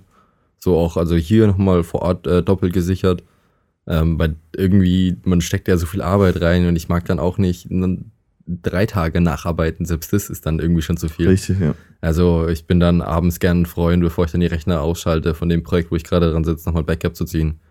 All die paar Megabyte auf der Platte machen es dann auch nicht dicke. Ähm, ja, kommt drauf an, ne? wenn du einen großen Block hast, der jeden Tag irgendwie. Das ist dann ja im Live-Betrieb. Ich meine, so Entwicklung genau. im Live-Betrieb äh, bin ich dann schon für automatisiertes Backup. Da haben wir auch einige Routinen, die da durchlaufen. Hm. Ähm, das sehe ich dann eben als getrennt an. Das eine in Entwicklung, das andere im Live-Betrieb. Und da sind die Daten natürlich schon größer und dann laufen natürlich auch dann die Server voll, wenn man das da immer online lässt. Ja. Okay. Ähm, vielleicht noch der letzte Punkt zum Backup. Äh, ich habe viele Provider machen dann auch das Zurückspielen eines Backups. Irgendwas ist passiert. Du brauchst jetzt nochmal die Version von vorgestern. Äh, kann Geld kosten. Und mhm. zwar nicht wenig, weil da muss dann jemand händisch irgendwie dort anschubsen, der guckt dann eine Viertelstunde drauf und das kostet manchmal richtig Geld. Okay. Ja, solche Mitwald, normales Zurückspielen, 50 Euro. Okay. Aber ist der Service, also wird das trotzdem schnell bearbeitet oder muss man da jetzt noch irgendwie zwei Tage warten oder naja, gibt es da Erfahrungswerte? Also, also nein, konkret bei mir jetzt nicht, aber ich glaube schon, dass das relativ fix geht. Das ist, glaube ich, auch ein Automat. Okay. Ähm, HTML können sie meistens alle. Sollten sie können. Sollten sie können. Meistens Apache-Server. Genau. Ähm, was sie nicht immer automatisch können, gerade so ganz kleine Pakete, sind dann wirklich serverseitige Skriptsprachen, ne? wie genau. PHP, Perl und so weiter, können halt nicht alle. Genauso wie komplexe Sachen, wie zum Beispiel irgendwelche Libraries. Ja, Libraries, Java, irgendwas, genau. Äh, man sollte halt also im Vorfeld genau wissen, was möchte ich auf dem Webspace machen. Ne? Für jedes Content-Management-System gibt es ja grundsätzlich immer so eine Mindestanforderung. Keine Ahnung, sie müssen mindestens äh, PHP 5.1. irgendwas drauf haben und MySQL 5.3.2. Muss man halt dann entsprechend gucken, ist der Server da eigentlich schon in der Lage dazu? Ich würde gerade sagen, da sehe ich bei PHP speziell die Unterschiede oder die Relevanz, sich nach, nachzuschauen im Vorfeld, welche PHP-Version auf dem Server verfügbar ist. Mhm. Also ähm, da gibt es ja auch ich würde mal sagen, inzwischen hoffentlich keinen mehr, der nicht PHP 5 anbietet. Aber auch, äh, wie man die umschalten kann. Es ist ja manchmal auch erforderlich, runterzuschalten hm. oder eine andere Version zu nehmen, ob man das auch händisch dann das definieren kann. Das Runterschalten, das kannst du Manchmal migriert man ja auch ein uraltes Projekt, äh, was von einem Server, der irgendwie gerade am Sterben ist, auf ein, was Neues. Und dann ist es schon wichtig, dass man dann speziell für eine Domain oder jetzt mal für einen naja, für einen Teilbereich sagen kann, okay, hierfür bitte nur dieses PHP aus genau. und nicht das Allerneueste. Genau. So, aber das war auch immer der Knackpunkt an den ganzen kostenlosen früher, hm. äh, bis man da mal einen gefunden hatte, der auch PHP kann. Na klar. Äh, das war ein echtes Problem und dann war es der mit Werbung vollgebombt. Genau, muss, muss, man, muss man natürlich auch aus Provider-Sicht insofern verstehen, ähm, die kostenlosen, die haben natürlich dann jetzt mal physisch auf einem Rechner äh, irgendwie 2000 äh, Nutzer drauf. Und PHP wird ja, also jetzt mal PHP als Beispiel, äh, wird ja serverseitig ausgeführt, bedeutet, dass ähm, wenn 2000 Leute ihren Content-Management-System dann laufen lassen, der eine Rechner extrem viel zu tun hat und das bricht dann früher oder später der tatsächlich auseinander. Absolut. Ja. Insofern, äh, man ist gut beraten, sich das im Vorfeld genau anzuschauen und bei Rückfragen dann wirklich nochmal zu das sind auch so ganz feine Aspekte, ne? keine Ahnung, Safe Mode an oder aus, ne? wo du dann bei bestimmten Content Management Systemen einfach super viel Stress kriegst, weil äh, du keine Extension vernünftig installieren kannst, weil dann der FTP-Layer nicht funktioniert oder äh, da, die globalen Variablen da ist, an oder aus. Genau, also. Und das ist dann ja eine Frage, ob man die PHP-INI bearbeiten darf oder nicht. Genau, also PHP-INI ist die Konfigurationsdatei des PHP äh, Agents auf dem Server, die Konfigurationsdatei die habe ich schon öfter mal hier bei Cross-Designer an sich erwähnt, gerade wenn es so um Speicherplatzerweiterung geht. Und äh, es gibt einfach Provider, da kann man es nicht. Oder man, äh, ja, oder man, man hat Einstellungen drin, die gelten für alle Nutzer und die verhindern, dass bestimmte Dinge ausgeführt werden können. Ganz klassisch, das ist ja auch Upload-Begrenzung. Einfach so, du kannst nur 10 Megabyte ja, hochladen, genau. willst jetzt aber irgendwie, dass die Leute Videos hochladen, reichen 10 Megabyte halt nicht aus, wenn du da die PHP nicht bearbeiten kannst. Genau. Suchst dir irgendeinen komischen Workaround, äh, der nur halbherzig funktioniert, oder? Da ist es natürlich schöner, wenn man da ran kann und die auch für sein Projekt einstellen kann. Ja, oder sowas ganz Plumpes wie Skriptlaufzeit. Genau. Ja, also so ein Server hat natürlich ein Interesse, schnell fertig mit seinen Skripten zu werden. Und wenn es eine zu komplexe Aufgabe ist, irgendein riesiger Cronjob, der ausgeführt wird, der mal locker drei Minuten dauert, dann bricht bei den meisten da eigentlich schon längst das Skript ab. Und wenn man das dann nicht bearbeiten kann, das ist dann schon extrem ärgerlich. Und das hat man halt bei diesen kostenlosen und sehr günstigen Providern eigentlich immer. Deswegen dann eigentlich, wenn man ernsthaft arbeiten will, bitte, bitte Finger weg. Genau. Okay. Datenbanken. Hängt da wunderbar mit dran. Mhm. Ähm, äh, dass man da bei seinem Server ja, also wenn man ein Content-Management-System hat, ja sowieso, aber auch bei den meisten Projekten, die jetzt keine ähm, statisch kodierten Seiten sind, dass man da eine Datenbank braucht oder haben sollte, indem man eben seine Daten einpflegt. Meistens ist MySQL dabei, ist eine kostenlose Datenbank, äh, deswegen im Web sehr verbreitet. Da kommt es natürlich drauf, drauf an, äh, wie viel Zugriff auf die Datenbank erfolgt, was da die Serverleistung angibt, beziehungsweise auch mit welcher Sprache oder mit welcher Skript Skriptsprache man da eben die Datenbank anspricht. Ähm, zu erwähnen ist da aber auch, dass es noch mehr als nur MySQL gibt. Äh, noch mehr andere Datenbankentypen, äh, NoSQL oder Mongo oder auch eine Oracle-Datenbank, die allerdings dann meistens nicht mehr kostenlos sind, aber Mhm. durchaus ja auch in manchen Projekten erforderlich, nötig oder sinnvoll sind. Äh, du wirst bestimmt jetzt wieder irgendwas zu File- FileMaker sagen wollen. FileMaker? Äh, nee, ach, das, das kommt hier bei Punkt 15 Spezialanwendung. nicht. Ah, okay, gut. äh, nee, aber äh, zu Datenbanken fällt mir einfach ein, es gibt einfach so wahnsinnige Unterschiede, gerade bei den Kosten. Also nehmen wir mal Domain Factory, da irgendwie, da kostet irgendwie gefühlt eine Datenbank nix. Dann gibt es irgendwie Provider, da zahlst du jedes Mal drei Euro im Monat mehr, wenn du eine kleine doofe Datenbank brauchst. Das Argument ist natürlich, ja klar kann man alles in eine Datenbank bauen. Du kannst ja, keine Ahnung, äh, drei äh, Kontaos auf einer Datenbank. Bloß, wer macht das tatsächlich? Ne? Richtig, ist nicht schön und, und man will es eigentlich vielleicht auch, wenn man vier verschiedene Projekte hat mit vier verschiedenen Kunden, will man da das alles in einer Datenbank machen. Ich verstehe es auch echt nicht, weil meistens Ja. liegen ja die Datenbanken einfach nur rum und verändern sich auch nie wieder. Hm. Also, das, nee, das sehe ich aber auch, dass äh, jedes Projekt mindestens eine Datenbank bekommt. Ähm, und wenn wir da mit drei Stages arbeiten, also Live, Entwicklung und irgendwie das letzte Backup, dann sind das auch drei Datenbanken. Ähm, also das sehe ich dann schon mal als nötig an. Also ich würde auch nicht auf eine Datenbank vertrauen. Ähm, also das dürfen da schon ein paar sein, richtig. äh, dass man die Möglichkeit hat, da ein bisschen expandieren oder vielleicht auch mal eine Datenbank wegzulegen und sozusagen als Archiv oder als Backup zu lassen oder neue anzufangen oder weiterzumachen. Ähm, das muss dann schon irgendwie sein. Aber in dem Zuge ist ja auch immer, dass man die Datenbank ja so gar nicht den Inhalt sieht, wenn man sie nicht abruft. Äh, da gibt es ja so lustige Tools wie My, PHP MyAdmin Mhm. ähm, zum Beispiel, wo man in der MySQL-Datenbank mal auch mal sieht, was da drin steht und bearbeiten also, kann. Also PHP MyAdmin ist ja letztendlich der Standard für webbasiertes Bearbeiten von SQL-Datenbanken. Genau. Ist Ja. nicht schön, hat mir noch nie so richtig gut gefallen. Ja, so als alter FileMaker-Mensch. Äh, aber grundsätzlich, es ist jetzt besser geworden. Deutlich besser Gerade so geworden. die, und ist eigentlich überall mit dabei. Also es Ja. gibt kaum einen Provider, die Dieser da. musst ja irgendwie, irgendwie musst du ja mal die Datenbankdaten sehen. Ähm, Hm. Daher sind aber teilweise Unterschiede bei den Hosting-Paketen oder bei den Anbietern, äh, wie man da rankommt. Bei manchen hat man ja eine schöne Extra-Domain, wo man da auf seinen Datenbankserver kommt. Ja. Ähm, bei Strato oder bei 1 und 1, ich weiß nicht genau, welche von beiden war das irgendwie, musste man sich über die Web-Oberfläche einloggen. Genau, weil du, weil du jedes Mal einen dynamischen Link wieder gekriegt hast, Genau. um auf diese Datenbank zu Und du zugreifen. kannst Hm. da nicht anders drauf zugreifen. Das war immer ein Horror, bis du da, also da musste ich bei vielen Kunden Überzeugungsarbeit leisten, dass sie mir ein Masterpasswort für ihren Hosting-Paket geben, Genau. weil ich in die Datenbank schauen musste, um zu entwickeln. Ähm, so, die, die haben, bis ich, also da musste ich länger mal die äh, darum erklären, warum ich das brauche und warum das komisch ist und habe es denen gezeigt, äh, bis sie es dann irgendwann verstanden haben. Das war dann wirklich sehr unschön gelöst.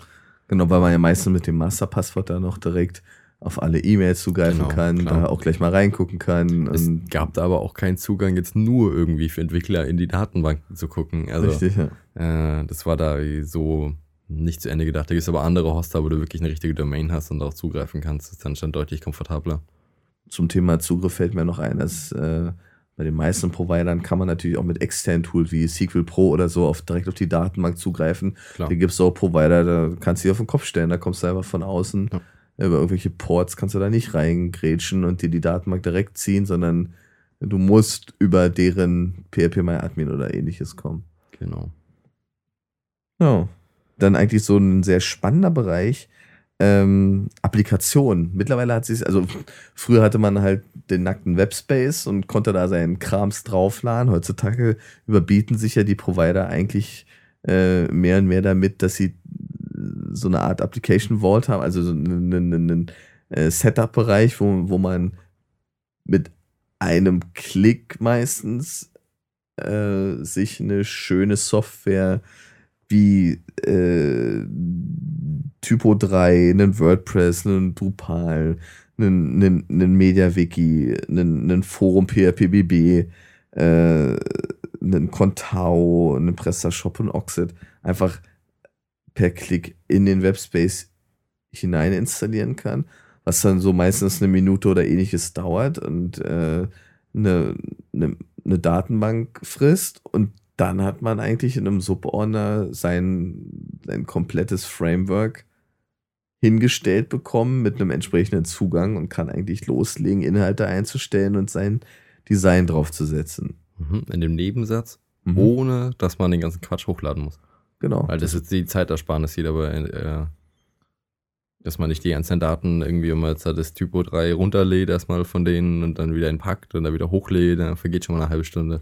Na, wenn das ja. mal reicht. Abhängig von deiner Leitung. Ganz klar. Wenn du da irgendwie so eine LS 3000 Download und 500 ab. Noch nicht mal, dann sitzt du, für, um eine Joomla-Installation hochzuladen, schon mal vier Stunden, yep. bis die da ist. Aber gerade dabei unterscheiden sich die Provider aber ganz erheblich. Äh, nehmen wir mal zum Beispiel meinen, in dem Fall mein Lieblingsprovider Domain Factory, abgesehen davon, dass sie eine total angenehme Wartestimme, äh, Warteschleifenstimme haben, ähm, äh, ist es bei denen so, dass es extrem komfortabel ist. Du legst einen Ordner in den Webspace an, gehst in diesen Bereich rein und, und sagst einfach, was du für Software haben möchtest. Die bieten irgendwie eine Menge an, wählst den Ordner aus, wählst eine leere Datenbank aus, drückst OK, gehst einmal um Block und bist wieder da und schon ist dein Projekt dort installiert. Du kannst so viel installieren, wie du möchtest. Vorausgesetzt, du hast genug Platz und du hast genug Datenbanken noch übrig. Wogegen zum Beispiel bei Mitwald die eine Strategie fahren, dass du pro Projekt zunächst erstmal, also ich rede jetzt von den normalen Webhosting, von den Profi und von den äh, Managed V-Servern Paketen, ist es tatsächlich so, dass du nur ein, ähm, sagen wir mal, ein Oxid, ein Joomla äh, und ein äh, was auch immer installieren kannst. Und die kümmern sich dann dabei auch um das Update von dieser von der entsprechenden Software, die du da installiert hast. Du kriegst zumindest eine Meldung darüber, äh, dass irgendwie es für dein Oxid ein neues äh, Sicherheitspatch gibt. Aber du kannst ganz zweites installieren. Korrekt. Also nicht automatisiert. Nicht automatisiert. Klar, per Hand geht es nach wie vor. Und eigentlich ist es tatsächlich so, dass wir das eigentlich meist noch per Hand machen, oder?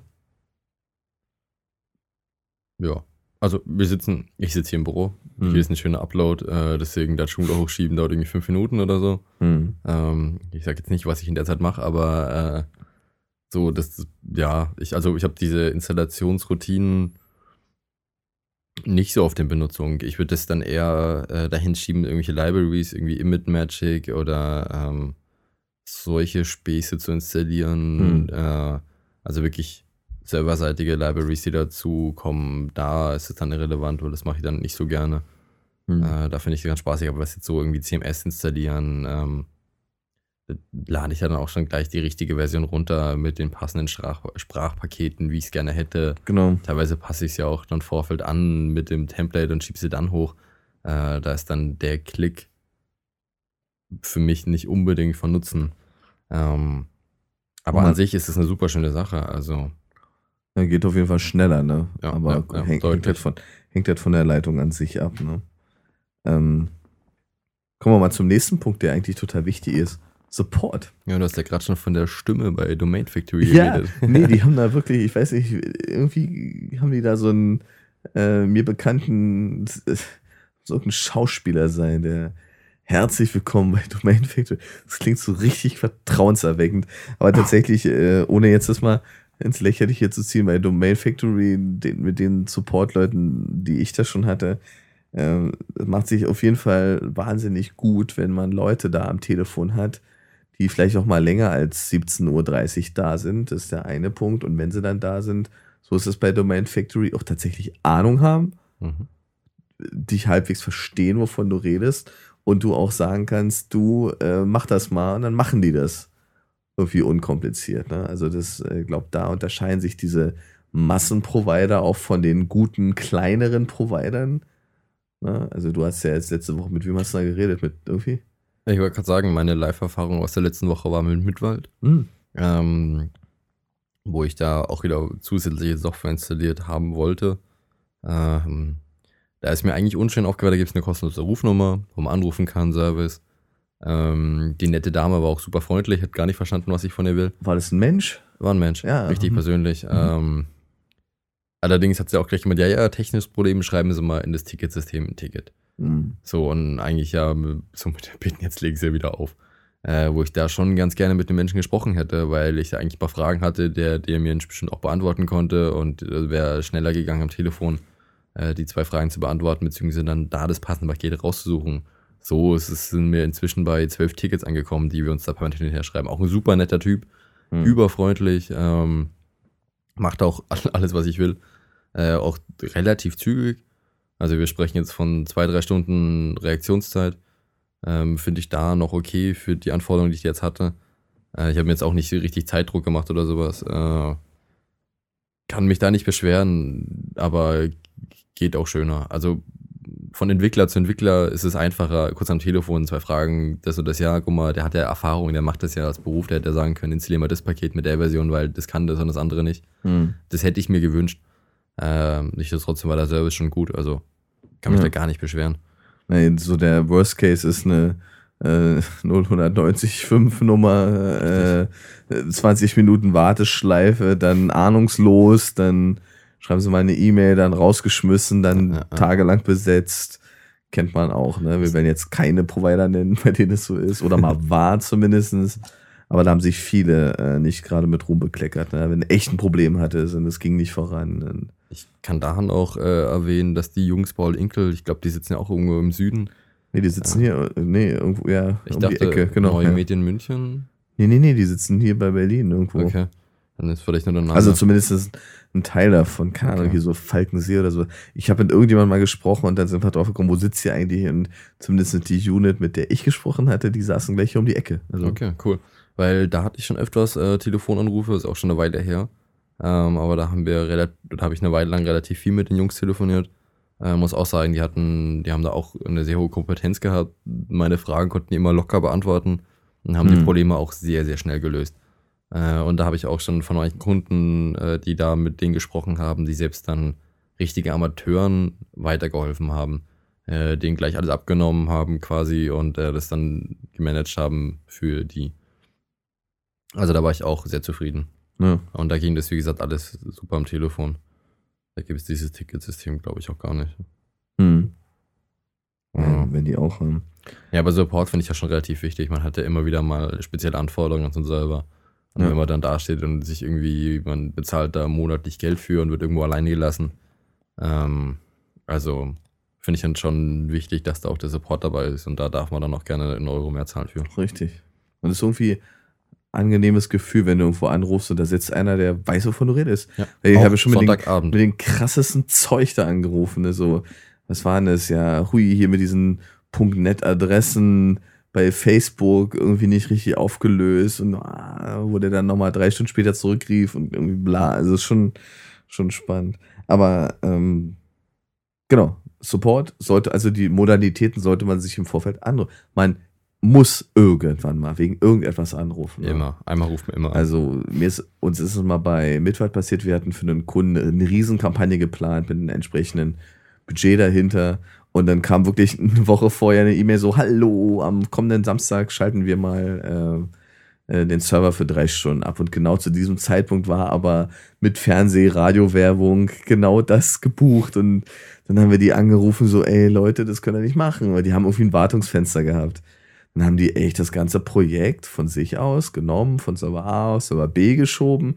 Du hast es nur an dem IP-Wechsel dann gesehen Mhm. und dann am Wochenende später dann wieder zurück. Also, ne, das ist halt, wenn du da richtige Menschen hast, dann klappt das irgendwie auch. Ähm, apropos Server, hin und her schalten und so. Ähm, ein ganz wichtiger Punkt, der oft vergessen wird. Servergeschwindigkeit. Interessiert den ja normalerweise so gar nicht. Welche weil- CPU steckt da mit viel Genau. Arbeitsspeicher und so. Weiß man, weiß man ja so eigentlich gar nicht. Aber ähm, tatsächlich ist es so, klar, bei einem Massenprovider ist es, teilen sich halt 80, 90, 100, wenn man so will, Webspaces, Domains, Kunden, einen wie auch immer gearteten Prozessor. Ist ja eh eine Virtual Machine, meistens, die dann wieder in einem riesen Rechenzentrum drinsteckt, ist schon klar. Äh, aber grundsätzlich äh, kann man da eigentlich auch nur darauf hinweisen, dass äh, gute Provider geben das an, wie viele Kunden auf einem Prozessor drauf sind. Mhm. Äh, und das merkt man dann gerade so in der Nacht, so zwischen 1 und 2, wenn die meisten Cronjobs laufen. Ähm, wie viel Geschwindigkeit hat denn mein eigentlicher Server? Ist bei den meisten Kunden vielleicht egal. Bloß gerade aus dem Aspekt Suchmaschinenoptimierung ist auch Geschwindigkeit der Serverreaktion wichtig. Der Google-Bot auch nicht ewig wartet, äh, bis deine, äh, dein Server antwortet.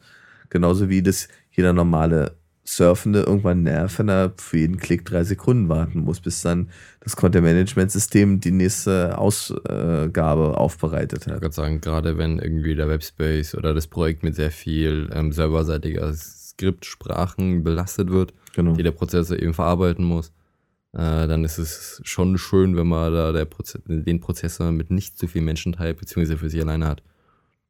Genau, deswegen lohnt sich eigentlich auch mal die eigene Website permanent zu überwachen. Ich kann da zum Beispiel conjob.de empfehlen. Conjob.de habe ich früher benutzt, um einfach ein, ein Tool zu haben für externe Cronjobs anschubsen. Die haben in dem gleichen Paket gibt es da wirklich so ein Server-Watch-Tool, wo du sagen kannst, hier, frag alle 20 Millisekunden nach, ob der Server äh, noch schnell genug antwortet. Und das ist schon manchmal echt erschreckend. Das kriegt man dann halt kaum mit, ne? dass dann irgendwie die eine Website in der Nacht eine Stunde offline ist, weil, oder äh, offline jetzt vielleicht nicht, aber die so lange der Request ins Leere läuft, bis er dann nach einer Viertelstunde irgendwann antwortet. Ne? Hm. Interessiert die meisten auch nicht, äh, unsere meisten Kunden, aber fällt schon massiv auf. Aber da gibt es ja inzwischen sehr, sehr viele Tools. Klar. Ich glaube, das neue Google Analytics hat es ja auch schon Kann mit das auch. drin. Ja. Cronjob.de ist auch kostenpflichtig. Äh, Kann ich Ja. mal trotzdem empfehlen. Gefahr, Ja. Mal gut. Okay. Äh, trotzdem gibt es natürlich, macht man sich nichts vor, jetzt nochmal Spezialanwendungen, wo man so mit den normalen Providern eigentlich nicht klarkommt. Da lohnt es sich eigentlich schon, äh, mit den entsprechenden äh, ja, Providern mal zu sprechen. Ich denke da zum Beispiel an einen so einen Aspekt, zum Beispiel Mailman. Ich weiß nicht, ob das. Kennst du das, Chris? Nee, das kann ich gar Das, nicht. das hatte ich mal vor Jahren. Das war eine Firma, die hatte hier aus Berlin, die hatte die Anforderung, ihre Serverkommunikation über Mailman. Das ist ein alter Mail-Group-Server, Asbach uralt. Äh, Ist es also äh, läuft quasi so, du kannst ganz komplexe Regeln definieren. Du hast, du schickst eine E-Mail an, an so eine Gruppe. Dort können dann innerhalb der Gruppe drei Leute die E-Mail lesen, zwei davon darauf antworten, der dritte kriegt sie zur Kopie und tralala. Äh, also sowohl ein- und ausgehende E-Mails, die dann auf der äh, Inhaltsebene der E-Mails gefiltert und gemanagt werden können. Also du hast einen Vorstand, da schickst du eine E-Mail hin und nur die beiden Vorstandsvorsitzenden dürfen darauf antworten und die E-Mail, die rausgeht, kriegen alle anderen automatisch ins Kopie und darauf können dann die anderen wieder in Richtung der beiden Vorstandsvorsitzenden antworten und Wahnsinn. Das ist irgendwie ganz spannend, aber Ey, auch ein vergiss bisschen es, absurd. ist die Hölle, ist die Hölle. Also gerade äh, da gibt es ganz wenige, die da überhaupt durchsehen, was da genau passiert. Und das läuft serverseitig als Ja, ja. Skript ab oder? Nee, nee, das ist irgendwie so ein Riesenmonster, uralt, sieht aus wie aus den 80ern ausgebüxt, wirklich. Aber, aber äh, da gab es in Berlin, äh, Quatsch, Berlin, in Deutschland gab es irgendwie zwei Provider oder drei, die das überhaupt noch konnten und die das dann für gutes Geld echt noch anbieten. Ne? Genauso wie sowas durchgeknallt ist, was wir früher gemacht haben, so FileMaker-Hosten. Hm. Ja, man konnte ja FileMaker damals über den, äh, äh, oh Gott, wie hieß das Ding, Web Connection Service oder so, direkt über CDML oder mit PHP direkt FileMaker ansprechen. Da gibt es halt irgendwie, keine Ahnung, in der Schweiz oder in Österreich oder so gibt es einen dicken Provider, der nur das macht. Hm. Nichts anderes mehr. Da laufen dann irgendwelche Möbelhäuser, die FileMaker haben, da drüber. Ist, ist super, super gut. Na, oder so eine, so eine Feinsachen, die, die früher mal eine Rolle gespielt haben. Es gab dann für die GDLib, was ist eine Grafikbibliothek vom PHP ist. Die Grafikbibliothek. Die Grafikbibliothek. Äh, die hatte damals noch so ein Fine-Font-Rendering-Extension, das zu besonders feinen TrueType-Fonts rendern konnte. Das ist dann irgendwann inkludiert worden, aber das sah dann bei manchen Providern einfach total doof aus, was da gerendert wurde. Das ist schon ja, aber das sind ja genau diese Libraries, von denen ich jetzt schon mehrfach gesprochen habe, genau. wie Image Magic eben auch. Was eine andere Bild-Library ist. Also genau, eine bessere. Hm. Das ist die, die Typo 3 an sich braucht, genau. Ja, genau, sowieso. Mhm. Ja. Ähm, genau, das ist dann Zusatzsoftware, die ja bei einem normalen Server erstmal oder in der Regel eigentlich nie mit dabei ist. Äh, mhm. Äh, die man mal sich dazu klicken oder eben mit einer höflichen Support-Anfrage dazu installieren kann. Oder übers Terminal selbst installieren kann. Genau, für, äh, die, für die richtigen Cracks quasi. Je nachdem, wo man da sich auskennt oder was man da möchte. Genau. genau. Also grundsätzlich ähm, kann man eigentlich sagen, ähm, wer jetzt keine großen Ansprüche hat, der sollte, okay, vielleicht den Preis als erstes Kriterium schon in, äh, ins Auge fassen, für alle anderen ist es tatsächlich so, dass ähm, der Preis eigentlich immer oder die Angst vor zu hohen Kosten eigentlich immer ein schlechter Berater ist. Äh, man sollte, weil letztendlich einen, die falsche Entscheidung beim Provider, äh, bei der Provider-Wahl kostet hinterher einfach nur Nerven, mehr Aufwand, irgendwelche Workarounds, stundenlang Gründe suchen, stundenlang in der Warteschleife hängen kann alles schiefgehen. Insofern ist äh, das richtige Hosting eigentlich schon äh, wichtig. Was wir heute noch gar nicht betrachtet haben, ist wirklich mal Skalierbarkeit. Hui, ich habe ein Projekt, das startet jetzt ganz klein mit einem Provider, wo ich 100 Euro im Monat bezahle. Äh, und es geht dann aber durch die Decke ne, mit Videoaufbereitung, mit wahnsinnigen Zugriffszahlen. Dann ist es natürlich nochmal ein ganz anderer Aspekt der allerdings, muss man auch sagen, einfach schon dann auch nicht mehr im, in unserem oder, oder vielmehr in meinem Kenntnisstand sich äh, widerspiegelt, weil das ist eigentlich dann auch nochmal ein Bereich, den wirklich Leute machen, die sich mit Servermanagement tatsächlich beschäftigen. Aber ich würde ja mal sagen, äh, die Standard-Hoster sind dann wahrscheinlich auch an ihrer Leistungsgrenze angekommen. Ähm, aber die wollen ja in der Regel alle Geld verdienen. Mhm. Ich glaube, wenn man da anruft und sagt, so Jungs, ich brauche jetzt mal fünfmal so viel Kapazitäten bitte, ja. äh, da werden die ja bestimmt nicht sagen, ja, ähm, äh, Entschuldigung, können wir nicht, beziehungsweise machen sie das mal selbst.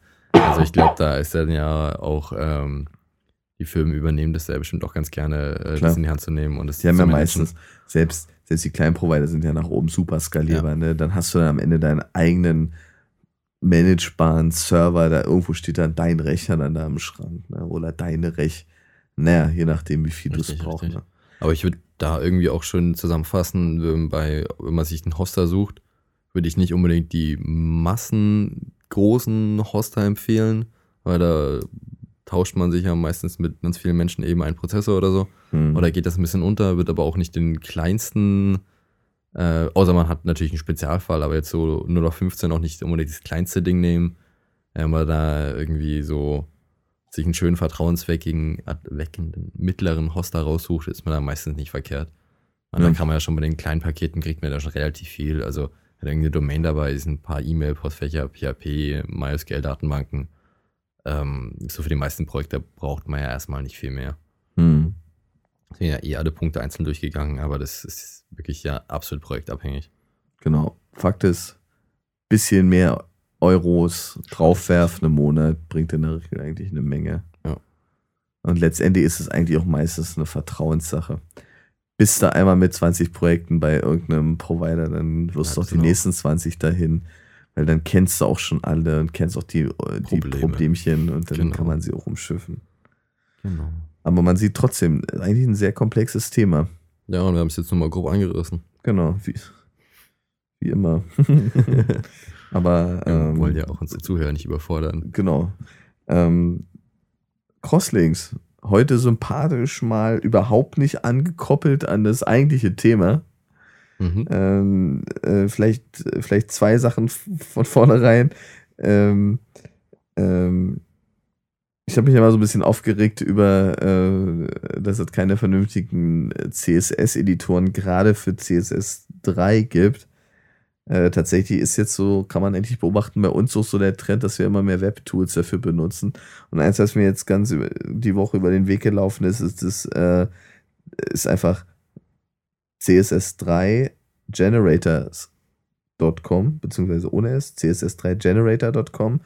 Eine völlig hässliche Website, die allerdings irgendwie ziemlich coole Features in sich beinhaltet, um all das zu machen, was ja im CSS3 neu ist und eine ganze Menge Code macht. Was weiß ich, Drop Shadows, Inner Drop Shadows, Gradients, äh, äh, Fonts, genau. Ähm, vor allen Dingen aber auch, und das fand ich ganz angenehm, dass äh, mal als Beispiel bei den Gradients dann automatisch auch die ganzen äh, WebKits äh, und IE9 Sonderformate ausgespuckt werden, die man dann wiederum in seinem CSS, weil wie Christian heute festgestellt hat, ist CSS bei Handschreiben einfach super, super scheiße. Ne? Also einfach tausendmal das gleiche und so weiter. Also ganz, ganz spannend. Also insofern äh, css3generator.com. Ähm, Ja, ist eine schöne kleine Seite, wo Genau, man was ist äh, das? da erzähl mal. Na, das ist der Generator von dir jetzt, äh, wo man da so. links ein kleines Formularfeld hat, wo man dann verschiedene Werte anpassen kann und rechts eine kleine Vorschau dazu und unten wird der Code ausgeliefert. Genau. Ähm, ist jetzt nicht für ein komplettes Projekt, sondern immer nur für spezielle Sonderfälle. Oder aber nicht Sonderfälle, aber wenn man jetzt wirklich einen Drop Shadow für den Eintipp-Block hat, da kann man das eintippen, kopiert seinen CSS-Block und schiebt Genau. wieder zurück. Und vor allem, man hat die visuelle Kontrolle gleich. Das, also, du siehst halt, wie dein Schatten aussieht und kannst dann, da musst du halt nicht, nicht rumraten, sondern du stellst es einfach relativ easy ein und nimmst dann an den Quellcode und fügst ihn dir da ein. Gibt da sicherlich tausend andere Tools und vielleicht auch noch bessere, aber ähm, dass das Ganze so mehr oder minder jetzt sich ins Web verlagert, finde ich eigentlich auch einen schönen Prozess.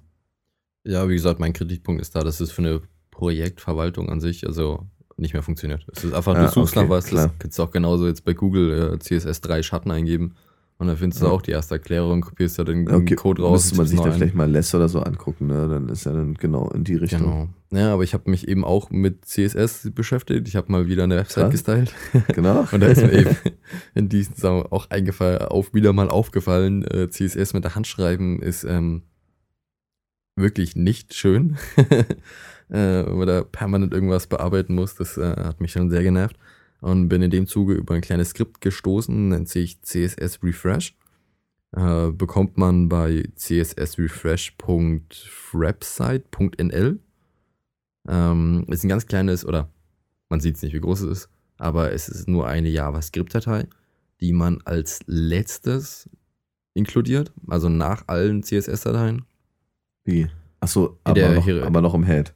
Genau, noch Ach im so, Head, okay. aber in der Hierarchie als letztes. Alle vorher geladenen CSS-Dateien werden eben von diesem Skript registriert. Und das Schöne ist jetzt so, da hat man seine, sein CSS-File irgendwie, den er über FTP serverseitig bearbeitet. Und sobald die CSS-Datei auf dem Server gespeichert wird, registriert ist das Skript und lädt die nach.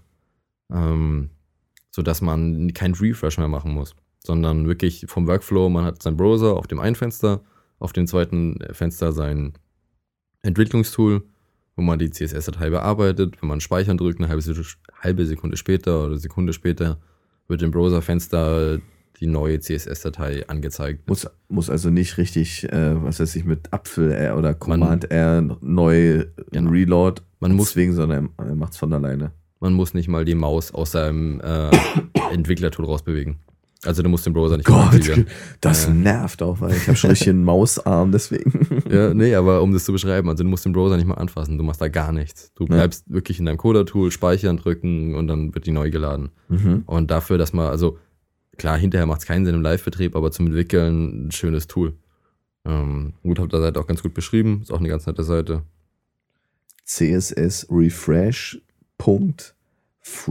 cssrefresh.frapsite.nl. Genau. Mhm. Okay. Klasse. Sehr Haben wir, so die, haben wir so die Woche noch was erlebt, jenseits von Hosting und CSS?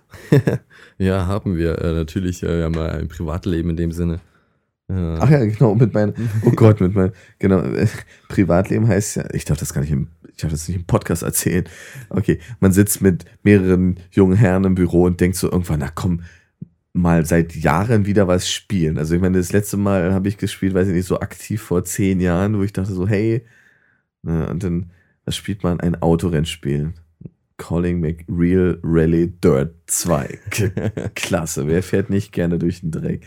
Dirt. So, aber was ganz ehrlich, äh, ich habe das jetzt, Du hast, ich habe dich schreien hören. also jetzt mal im Ernst, äh, liebe Spielegemeinschaft da draußen, das tut einem ja richtig weh, diese ganze Windows Live, Windows Games Welt, Steam installieren, das, obwohl die CD da liegt, trotzdem nochmal kaufen müssen, weil man zu blöde ist, seine irgendwelche Die Codes. Also, oh nein, also das ist echt, äh, das ist irgendwie großer, großer Riesenmist. Also, Ja, es war früher einfach. Hat man es installiert, Aktivierungsschlüssel eingegeben und konnte zocken. Da wurde nichts online abgeglichen oder sowas. Aber die Welt ist dann in eine andere Richtung gerutscht. Genau. Ja, aber ich meine, das, das, das, das ist doch. Ich meine, okay, ich verstehe das. Man möchte seine Software vor äh, Softwarepiraterie schützen, aber alle seine Kunden derart zu quälen mit so einem beschissenen lahmen Service, Ja, Also, ja, gruselig. das geht gar nicht. Also, sorry. Da bin ich wirklich super sauer. Also, das, ich meine, wie lange haben wir gebraucht, um einfach 10 Minuten äh, einen Berg hochzufahren? Ne? Drei Tage Updates und Passwortkampf. Mhm. Da ja. Also lobe ich dir auch mal eine Wahnsinn. Xbox, einschalten, CD rein, spielen, Ja, genau. ausmachen. Nee, echt kann man, kann man echt verstehen. Ne? Also, das ist ja Aha. wohl, das ist ja ein Witz. Okay, du warst im Genau. Urlaub gewesen, Christian. Urlaub ist gut. ich hatte das Vergnügen, äh, mich zwei Tage an der Ostsee zu befallixieren. Hatte äh, ein, ein kleines, junges Mädchen äh, auch mit dabei. Auch mit dabei.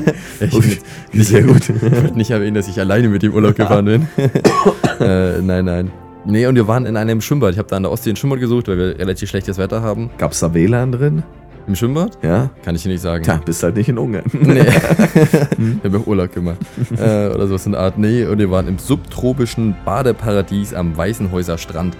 Äh, der Gott, vollständige Name. Wir, wir, wir verlinken den Titel. Genau, äh, wollte ich auch nur in dem Sinne dazu erwähnen, weil ich äh, begeistert war von dem Kinderangebot, also für Kinder. Da waren, also Mhm. dieses Spielparadies, ich habe selten so ein schönes Schwimmbad für Kinder in Deutschland gesehen und ich war Echt? schon in einigen.